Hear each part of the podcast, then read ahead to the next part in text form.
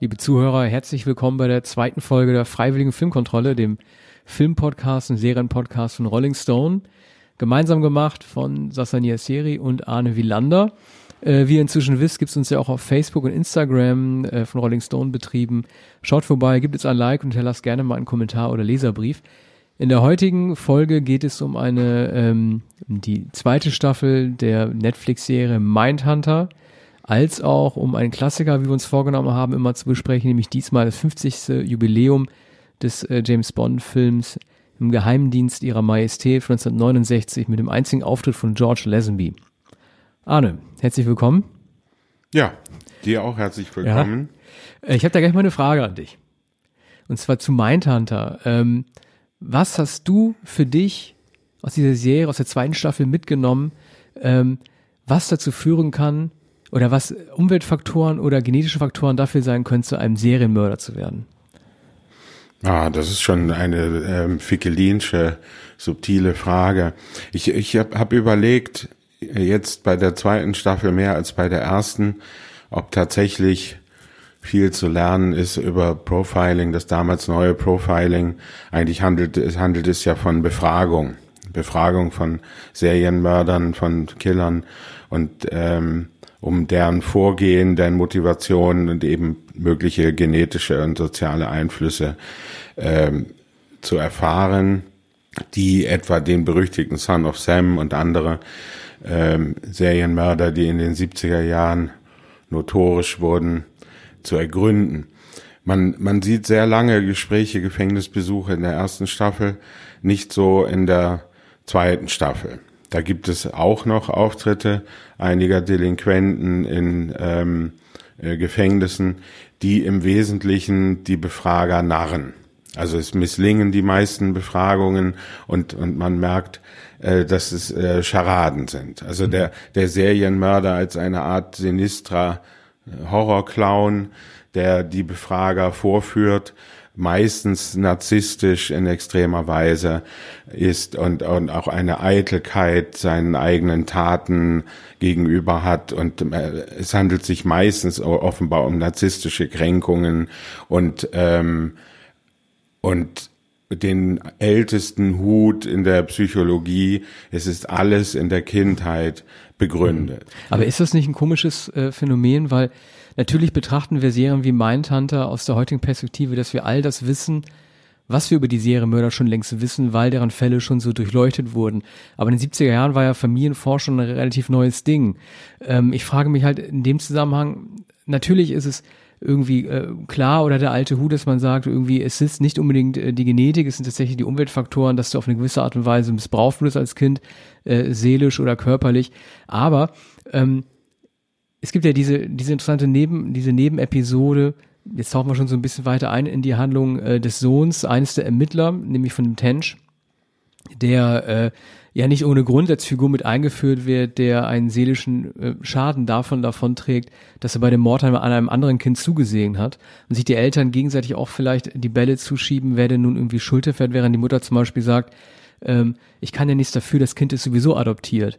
Ist das nicht irgendwie auch eine billige Finte, ähm, zu sagen halt, man führt diesen Clou des adoptierten Kindes ein, um die Eltern erst recht äh, vor die Frage zu stellen, wie weit sie Verantwortung dafür tragen können, dass sie etwas vererbt ja. haben oder dass es nur die Umwelt ist? Wie ja, hast du das bewertet? Um sie noch hilfloser zu machen und vor noch grausamere Rätsel zu stellen. Dieser ähm, auch nicht vollkommen glaubhafte Tod eines Jungen in einer Garage, glaube ich, beim Spielen. Mhm. Der, also eine kindliche Grausamkeit, die Grausamkeit unter Schuljungs, ich glaube, sie sind zwölf Jahre alt. Und äh, das ist keine, keine Perversität, sondern es ist ein, ähm, ein, ein unabsichtliches ähm, ein sozusagen ein unabsichtlicher Tod. Ja, das Kind erstickt. das, das kind ist so ein, so ein Spiel, Spiel ja. Leben und Tod spielen ja. wahrscheinlich und dabei erstickt das also Kind. So eine Art Mutprobe ja. und natürlich mhm. kann, ähm, gibt es so etwas.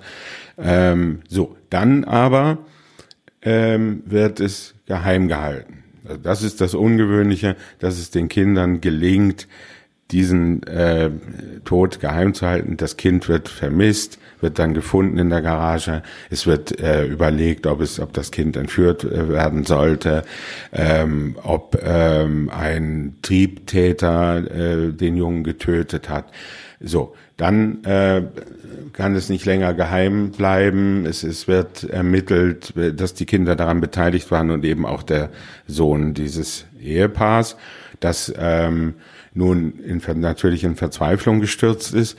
Es gibt ein Detail, es wird äh, gesagt oder es ist evident, dass der, der Junge, der adoptierte Junge, der, der Tench, ähm, diesen, den, das tote Kind auf ein äh, Kreuz gelegt hat. Also es ist äh, die sozusagen ähm, die ähm, katholische oder jedenfalls die religiöse Erziehung erkennbar, möglicherweise auch der Religionsunterricht. Bei den Tench hat man nicht den Eindruck, dass sie äh, sehr religiös sind. Oder der Wunsch nach wieder, äh, Wiederauferstehung vielleicht. Ne? So wie Jesus am Kreuz ja. wieder auferstehen musste, äh, wünscht aber, sich der Junge vielleicht auch, dass der Kleine halt ne, ja. aus dem Totenreich wieder zurückkehrt. Aber das setzt natürlich einige Kenntnis, einiges Wissen voraus, dass, mhm. er, dass er überhaupt das Kreuz sucht und dass mhm. er das verbindet mit, mit Jesus, mit dem, mit der Hoffnung auf Wiederauferstehung oder dass er sozusagen das Martyrium äh, erkennt. Also das scheint mir eine sehr lockere äh, Konstruktion zu sein, nicht nicht vollkommen glaubwürdig wie äh, wie so manches bei bei Fincher, nicht vollkommen motiviert. Mhm. Es wird dann manches aus aus der Frühzeit der der des Profiling oder der äh, psychologischen Durchleuchtung solcher Fälle äh, erkennbar und und das ist die soziale Prägung, dass etwa ein ähm, Serientäter selten die Grenzen ähm, seiner eigenen äh, Gruppe, sozusagen rassischen Prägung, äh, also die, die Rassengrenzen, sozusagen die Rassenschranken überschreitet. Was für mich zum Beispiel das, relativ neu war. Also, dass man sich sein, hm. sein Opfer quasi äh, innerhalb der eigenen Gruppe sucht, war eine Erkenntnis, ähm, die die Profiler dort gewonnen haben, die mich überrascht hatte. Ja, statt äh, was man annehmen würde, dass jemand ähm, die Grenzen gerade überschreitet in jeder Hinsicht und außerhalb des eigenen Bereichs, also sowohl geografisch als auch ähm, sozial äh, weit ausgreift und in einem fremden äh, Ja, weil man Bereich. da vielleicht weniger äh, vermutet wird oder weil Machtgefälle vielleicht anders funktionieren. Ich hätte zum Beispiel auch gedacht, äh, in Atlanta, die Atlanta-Morde, die da eine große Rolle spielen, dass ein Weißer dort als Mörder vielleicht eher in Betracht kommen könnte, äh, ein reicher Weißer, der sich arme schwarze Kinder holt, weil er vielleicht mehr Macht hat, mehr Waffengewalt hat und so weiter. Und da wird man ja eines Besseren belehrt. Ja, also es wird da insinuiert, dass es sich wahrscheinlich, also es werden äh, schwarze Jungen entführt ähm, und ermordet innerhalb sehr kurzer Zeit. Dort scheint es so, als wäre das jeden zweiten oder dritten Tag. Mhm. Als die Ermittler hinzukommen in Atlanta, Georgia, äh, sind schon einige Kinder verschwunden.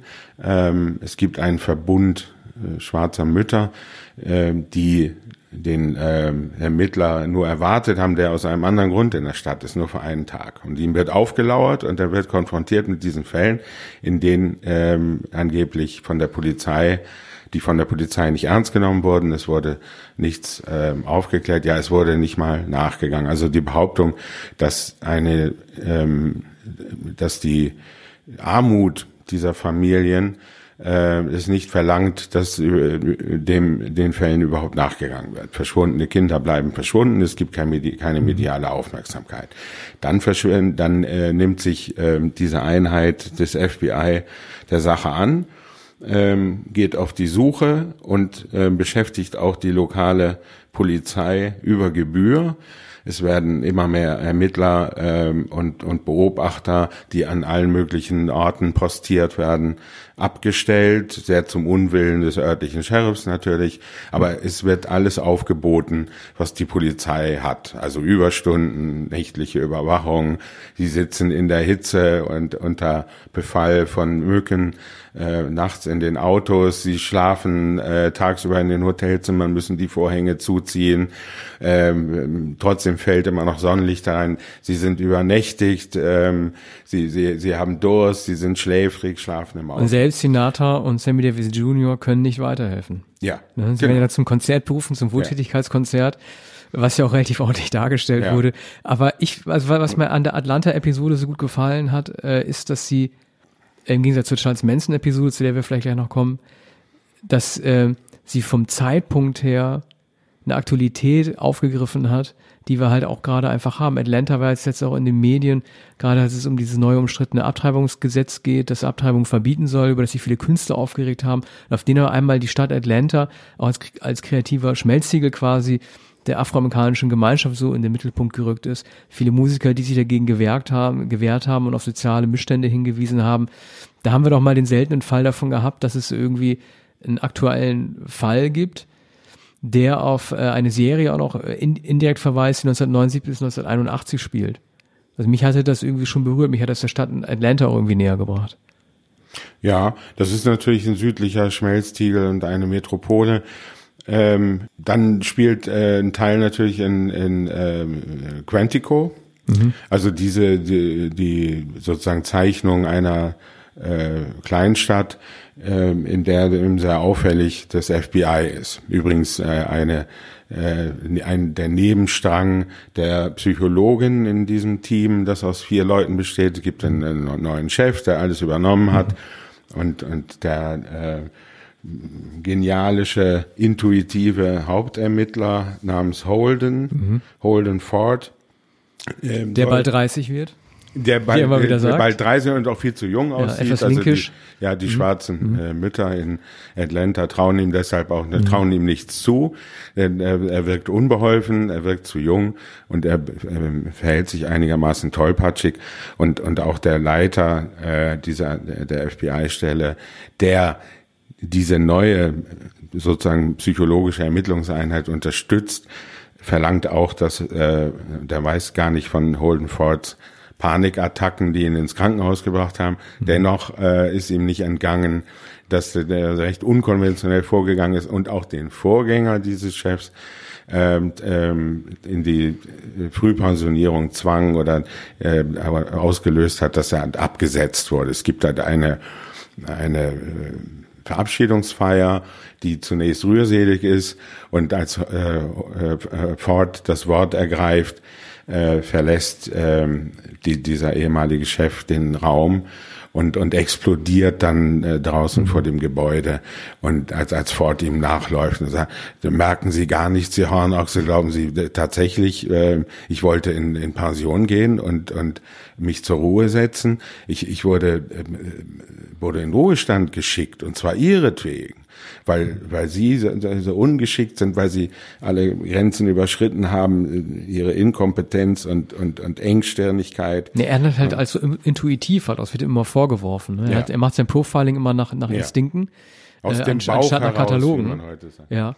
Sehr Aber, gefährlich und deshalb wird ihm äh, Bill Tench zur Seite gestellt, der sowieso der Mhm. Vorgesetzte ist, aber in, in der Binnenbeziehung ähm, eigentlich der insofern unterlegen ist, als er kein ingeniöses Ermittlungstalent Er ist ein Ne, Kopf alter Schule eher, ne? stoische, Ja. kräftige, Army-Frisur. Genau, er trägt den Bürstenschnitt. Bürstenfrisur, ist ein riesiger, kräftiger Die Bulldogge. Mann, der, der auch immer, Ja. Der einschüchternd ist und, Und- und, der so gern am Barbecue-Grill Er steht. sorgt ja auch für eine der schwächsten Szenen der Serie, wie ich finde, die aber auch zusammenhängt mit dem Charles Manson-Moment, über den ich mich sehr geärgert habe. Also es wurde ja von Netflix groß angetrommelt, ähm, diese, diese Serienkiller sind in der neuen Staffel von Mindhunter zu sehen, da wurden alle irgendwie aufgeführt, der sogenannte TBK-Killer und dann natürlich auch Charles Manson. Und ich habe mich gefragt, warum musste das sein? Also man stellt ihn vor, ähm, nicht als Ratgeber beim aktuellen Ermittlungsfall, wie er sonst anderem hinzugezogen werden. Er führt nicht auf die Spur und er kommt ins Spiel im Jahr 1980 oder 81, also sprich zu einem Zeitpunkt, in dem er selber als Knastpersönlichkeit vielleicht gewachsen ist, aber keine wirkliche kriminalistische Relevanz mehr hatte. Und er wird dann sozusagen in den Raum hineingeführt, auch dargestellt von einem sehr guten Schauspieler meinetwegen, äh, streckt dann auch die Zunge raus, macht seine Grimassierung zur Begrüßung, wie man ihn kennt also das Diabolische, aber letzten Endes hat er, wächst über den reinen Schauwert äh, eines unterhaltbaren Zwergs ja nicht wirklich hinaus. Und es gibt dann ja diese Konfrontation zwischen ihm und Tench, in dem er äh, Ten, zu Tench sagt, was wollt ihr eigentlich von mir? Ich bin nur ein Produkt der Gesellschaft, also von euch. Also was ihr mich hineinprojiziert, diese ganzen Morde, die stammen in Wirklichkeit ja von euch. Äh, ihr seid die Gesellschaft, ich bin nur eure böse Fantasie, was ja dann Tench auch dann dazu verführt, äh, ganz unprofessionell die Verhörung abzubrechen und vor Wut aufzustehen, weil er natürlich daran denken musste, äh, ob vielleicht äh, sein eigener Sohn, der Zeuge dieses Mordes gewesen ist, auch ein Produkt von ihm selbst gewesen ist. Also Manson wurde ja quasi da funktionalisiert, nur um der fiktiven Figur Tench, dem meinetwegen auch an reale Ermittler angelehnt ist, halt irgendwie diesen Hinweis zu geben, wie er auf seine eigene Familie zu betrachten hat. Das ist ja eigentlich ein grober Missbrauch realer Figuren, die eigentlich ja. was viel Größeres hätten darstellen ja, können. Also es ist eine Instrumentalisierung ähm, der, der Figur Mansons zu einem verhältnismäßig späten Zeitpunkt. Sie können von ihm eigentlich auch nichts erfahren über diese Fälle, die vollkommen anders ja. liegen. Also man, man weiß nicht, was sie von ihm erfahren wollen. Der Auftritt ist natürlich genau der äh, struppiger Bart, äh, ein Schauspieler, der Manson einigermaßen ähnelt, ja sogar sehr ähnelt. So, dann der stechende Blick, das Dämonische. Mhm. Und dann bäumt er sich auf, nachdem er am Anfang ruhig und sibyllinisch ist, wird er, wird er wütend, springt auf und hält seine große Rede und sagt, das Gefängnis ist im Kopf. Und so, und man, man denkt, ja, aber warum beeindruckt das äh, Tench? Also, mhm. was du sagst, so ist es natürlich gedacht, es soll Tench ein schlechtes Gewissen machen, denn er soll sich verletzt fühlen, er soll aufgebracht sein, er soll sogar mit der Faust nahezu auf, äh, er muss zurückgehalten mhm. werden, um nicht auf Mensen mhm. loszugehen. Und äh, ich war in der etwas schläfrig, als diese Szene begann und äh, und dachte, was ist denn jetzt passiert? Warum ist das so umgeschlagen? Es ist doch ein, ein bloßer theatralischer Effekt. Also es ist eine, eine, Wichtigtuerei, ein, ein dramaturgisches Momentum, dass Manson da überhaupt eingeführt ist. Ja, und es gibt keinen Grund, ihn da überhaupt zu sehen. Cop, Bad Cop, ja. dass die beiden da äh, sich erst den Vortrag Mansons anhören. Äh, mit welcher Erwartung waren sie da hingegangen? Ne? Um, um etwas zu erfahren über Kindesmorde und, und Entführung, doch wohl nicht von Charles Manson. Und so die ewige, das ewige Rekurrieren auf Son of Sam. Mhm. Ich, ja. bei, bei jeder Szene in, in einem Gefängnis wird äh, Son of Sam ja. erwähnt. Aber weißt du, es hat ja eine der anderen, ich, mir fällt leider der Name nicht mehr ein. Liebe Zuhörer, meldet uns bitte dieser Riese dieser kluge Riese, ne, der die schlimmsten Sachen gemacht hat, seine ja, Eltern getötet hat, äh, wahrscheinlich. Also den man einmal sieht mit der Brille. Sehr, sehr oft erwähnt. Ja, er ist ja auch der eine, der dann letzten Endes sagt, ähm, unsere Blutbäder wurden schon ausreichend mythologisiert.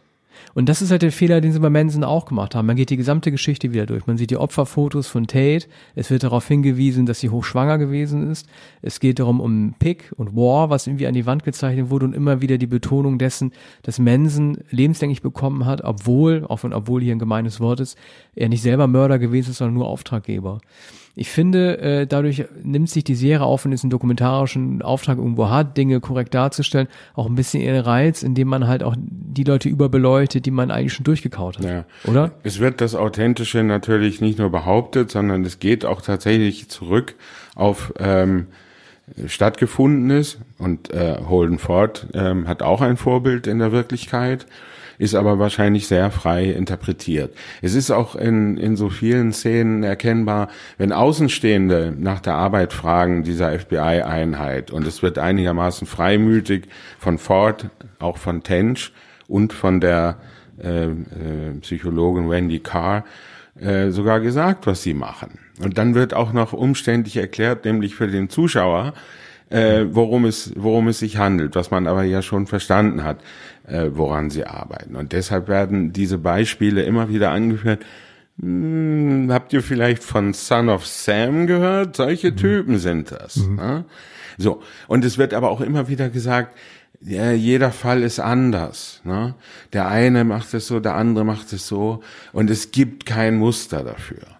Und äh, Zugleich wird behauptet, dass Holden Ford dieses Ingenium hat, diese Intuition, dass er etwas, etwas begreift, das für die anderen unsichtbar ist. Aber es sind nur Hypothesen. Und so gerät er mit Bill Tench aneinander, auch äh, mit, mit Wendy Carr, die methodisch vorgehen wollen und die das Methodische verlangen.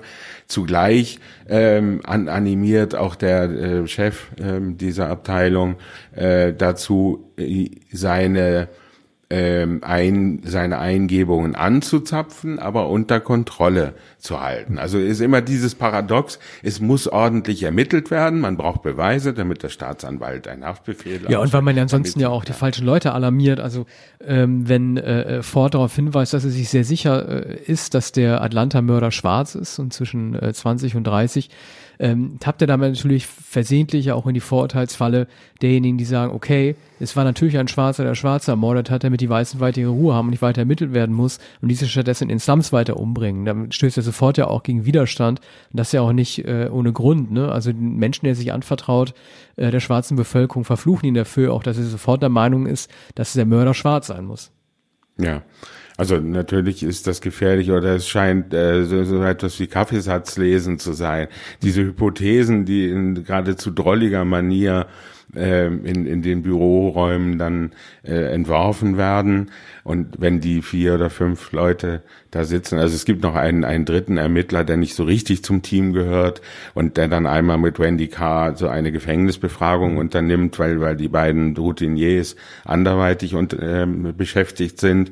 Und dabei gelingt es ihm nicht, äh, äh, einen äh, Delinquenten im, im Gefängnis ordentlich zu befragen, woraufhin Wendy Carr dann eigentlich ihre eigene Geschichte erzählt und dann äh, dem äh, Mörder einiges entlockt.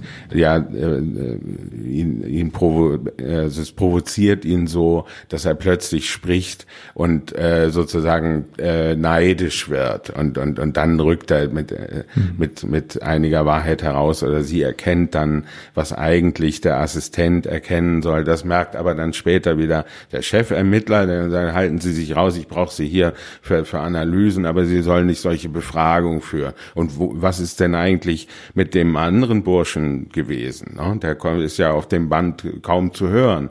Warum hat er die Befragung nicht geführt? So. Und es gibt also auch diese internen Auseinandersetzungen oder die Frage nach, nach den Zuständigkeiten. Es gibt Unsicherheiten und Rivalitäten. Der vierte wird oft aus dem äh, Raum geschickt, darf an manchem äh, nicht teilhaben.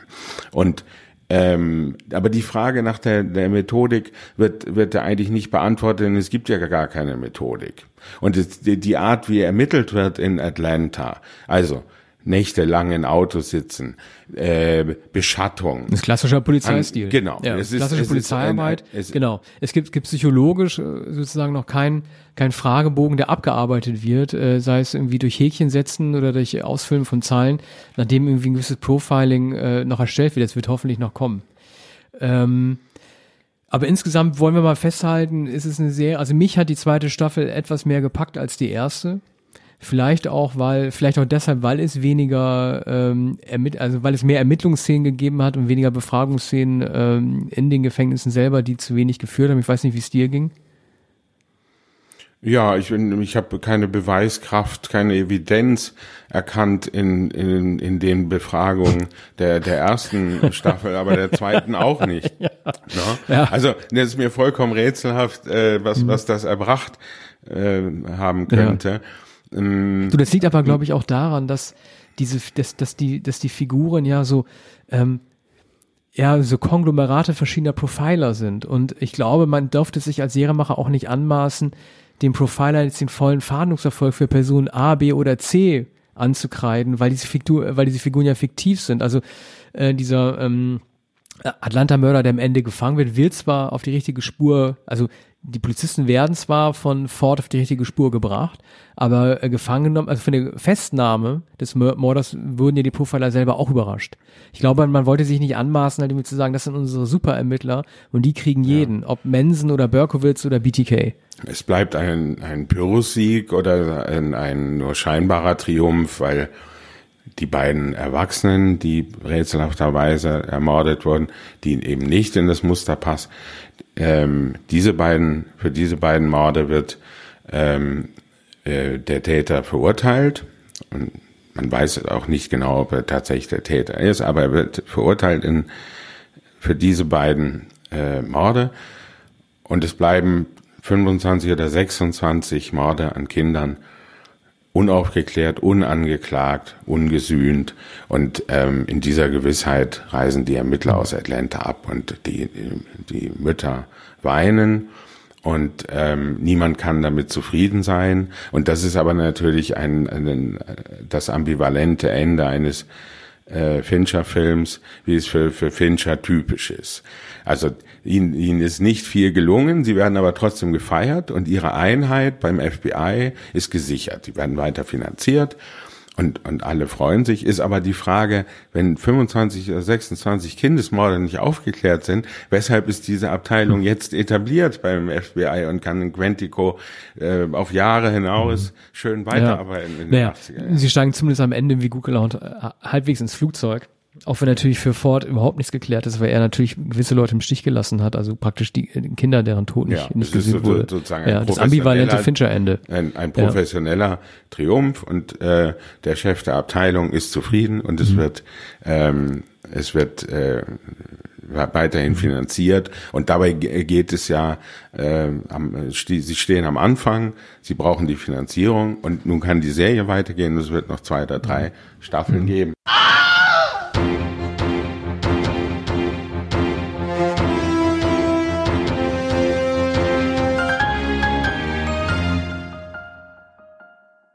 Greifen wir noch weiter aus, zehn Jahre zurück, 1969, äh, der äh, James Bond Film On Her Secret Majesty, äh, On Her Majesty Majest Secret ja. Service. Sogar für Muttersprachler wahrscheinlich ein, ja. genau. Für Muttersprachler bestimmt noch schwieriger äh, zu formulieren so, als für uns. Sogar der, der Regisseur Hunt ja. spricht in einer Dokumentation über im Geheimdienst ihrer Majestät nicht sehr deutlich mhm. Her Majesty's Secret Service ja. aus. Also ich fand den Film, er wird viel über ihn gesprochen, weil er aufgrund vieler Eigenheiten als sehr bemerkenswert gilt. Das war der längste Bond-Film seiner Zeit, ähm, fast 150 Minuten. Er spielte fast nur an einem Schauplatz, nämlich in, in der Schweiz. James Bond heiratet und natürlich gibt's mit George Lazenby äh, einen neuen ähm, Bond-Darsteller, einen sehr langen Australier, der auch nur einmal auftreten durfte. Der Film wurde zwar ein Erfolg, aber ähm, er erschien den Leuten nicht gut genug. Also für mich war der äh, Bond-Film vor allen Dingen aufgrund äh, zweier Dinge äh, sehr auffallend. Also zum einen, er wurde ja beworben mit einem unpassenden äh, Werbespruch, der eigentlich zur kalten Schweiz nicht wirklich gepasst hat. Far out, far more. Also sozusagen ähm, ein Hippie-Spruch, der jetzt im Jahr 1969 ge gepasst hat und zur äh, psychedelischen Szene, aber nicht wirklich zum Material, das da verdreht wurde. Also man sieht ja eine äh, sehr lustige Szene, in der ähm, Blofeld in seinem Refugium Piz Gloria äh, per Hypnose, glaube ich, seine, sein Team aus mehreren Frauen irgendwie auf Mission schickt. Und äh, das ähnelt auch so einer lavalampenartigen psychedelischen Situation, wie man sie für das Jahr erwartet hätte, aber nicht in diesem Setting. Wie fandst du das? Ja, es ist natürlich der Versuch, dem geänderten Zeitgeist äh, geschuldet, mh, hm, Bond ähm, als eine moderne, fast hippieske, im Schottenrock auftretende Figur. Heute würde man vielleicht, man, na, man würde nicht sagen queere Figur, aber so Camp. etwas verschrobene, etwas verschrobene Figur äh, zu zeigen. Und der Lesenby, der ja ähm, nicht mal dilettierender Schauspieler war, sondern ein, ähm, ein, ein Model. Er war ähm, ähm, in, in äh, London tätig, gebürtig aus Australien. Und ähm, äh, der Regisseur Peter Hunt und jeder andere, der 20, 30 Jahre später befragt wurde äh, zu, zum Casting, nachdem Sean Connery nicht mehr zur Verfügung stand, sagt immer als allererstes, well, um, he was not an actor he was a mere model. Und, und dabei ist es geblieben. Also Schokoriegelwerbung. Ja, so war es stigmatisiert. Es gab, gab wohl auch eine Reklame, wo er in einem offenen Auto durch London mhm. gefahren ist. Und äh, also so drei Jahre nach äh, Blow Up äh, von Antonioni mit David Hemmings war das wohl die Vorstellung von Weltläufigkeit, dass ein, ein etwas ex, äh, exzentrischer, nicht so traditioneller Bond, natürlich Grübchen, gut aussehend, immer noch die, ähm, die alte Vorstellung wäre es doch Cary Grant. Gesucht wurde mhm. Cary Grant ähm, vor Beginn der Serie. Aber war er denn, war er denn kein, kein klassischer Bond? Ich meine, wenn du ihn mal vergleichst mit Roger Moore, der damals ja schon als Komiker eher bekannt gewesen ist, oder noch äh, krasser Daniel Craig, der dann wirklich alle Grenzen gesprengt hat, weil er allein schon, weil er blond war und aussah wie ein Schlachter, sind das nicht irgendwie, also im Grunde hat doch Lesenby doch noch ein gewisses Muster, wie du auch gesagt mit Cary Grant, der ja. auch in die John Connery-Richtung ja. ging. Eigentlich war er ja. ein klassischer dunkler Bond. Sie haben nach dem Phänotyp ähm, äh, besetzt. Und Patrick McGowan hatte ja, ja, abgesagt. Ich weiß nicht, ob du, ob du das wusstest, den haben sie ja auch gefragt. Der äh, wollte lieber seine Serie machen, ne, mit dem runden Ball, ähm, ja. Nummer 23. Ja. Ähm, der auch ein, ein rotblonder Schauspieler war. Es soll ja auch sogar Bilder gegeben haben, die ihn James Bond Kleidung gezeigt haben, wo er sich versucht hat, da irgendwie einzudingsen. Also angeblich waren sich alle, weil ja vor allem Harry Saltzman und, und ähm, Albert Broccoli, die das Sagen hatten, und auch Frau Broccoli, die sich in der mhm. Dokumentation später ausführlich äußert. Ähm, sie waren sich einig darin, dass er so aussieht wie Bond. Und so konnte auch Ian Fleming wahrscheinlich zufrieden sein. Und äh, es schien kein so erheblicher Bruch zu sein. Aber es gibt einen Bruch im Drehbuch, in der Art der Erzählung. Oder wie man heute sagen würde, Narrativ. Genau. Das Modewort dem, unserer ja, Journalistenkollegen, das Narrativ. Ja, ein etwas anderes Narrativ. Also den mhm. neckischen äh, Schottenrock hätte man sich wahrscheinlich bei Connery auch vorstellen können. Das wäre genauso mhm. inszeniert worden. Vor allem ist Lazenby eigentlich ein, ein konservativer, nicht sehr ironischer Mann. Bis auf den einen bekannten Satz, den er gesagt hat, ne, gleich am Anfang, als er ähm, die Comtessa rettet, aber sie dann flüchtet und sagt auch, "This never happened to the other fella."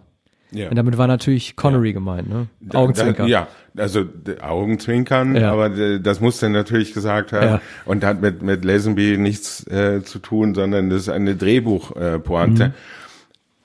Das Drehbuch ähm, war offenbar so wenig komisch und gescheit, dass noch äh, an dem Dialog zwischen Diana Rick und Teddy Savalas äh, geschrieben werden musste um es etwas ostentativer, weltläufiger, intelligenter und sarkastischer zu machen. Das ist ein sehr guter Dialog, der ähm, noch im Nachhinein dem, dem Drehbuch hin, hinzugefügt wurde.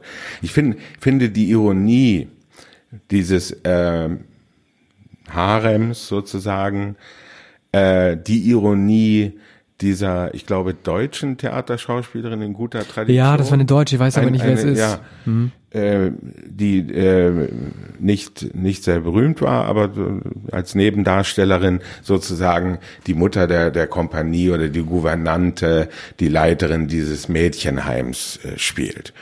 Und äh, so wurden Deutsche auch damals besetzt, also gerade auch im Bonn-Kosmos. Ja. Lotte Lenya hat ja damals auch in From Russia with Love, ja. war glaube ich die erste Deutsche mitgemacht hat.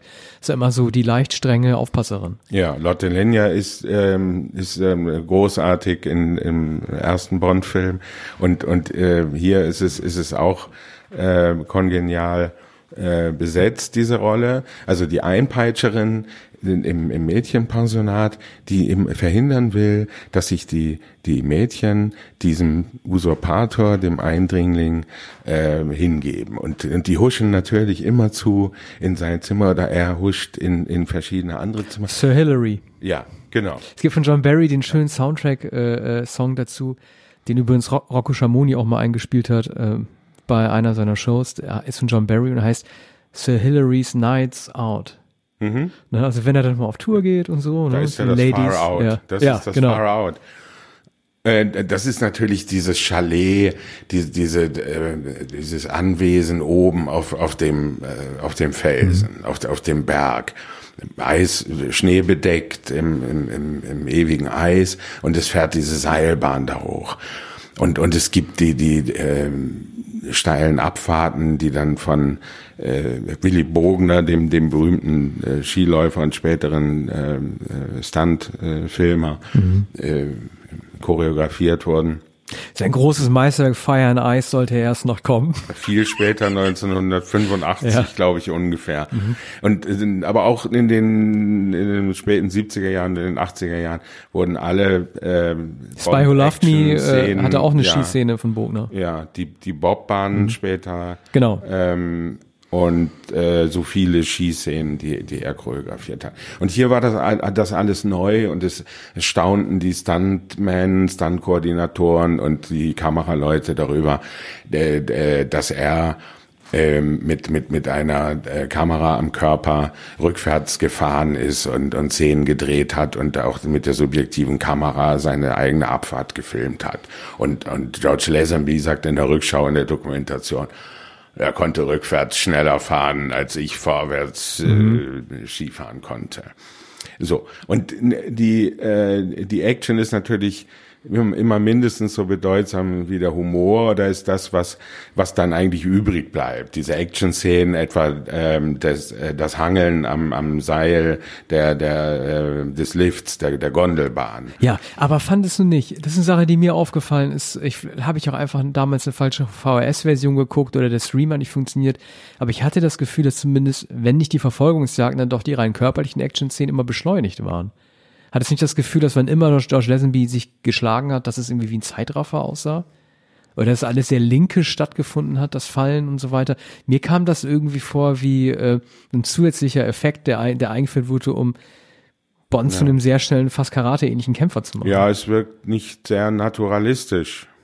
Also nicht so sehr wie bei, nicht so überzeugend wie, wie bei, bei Rocky. Terence Hill und, und Bud Spencer. Etwa. Mit der Doppelbackpfeife.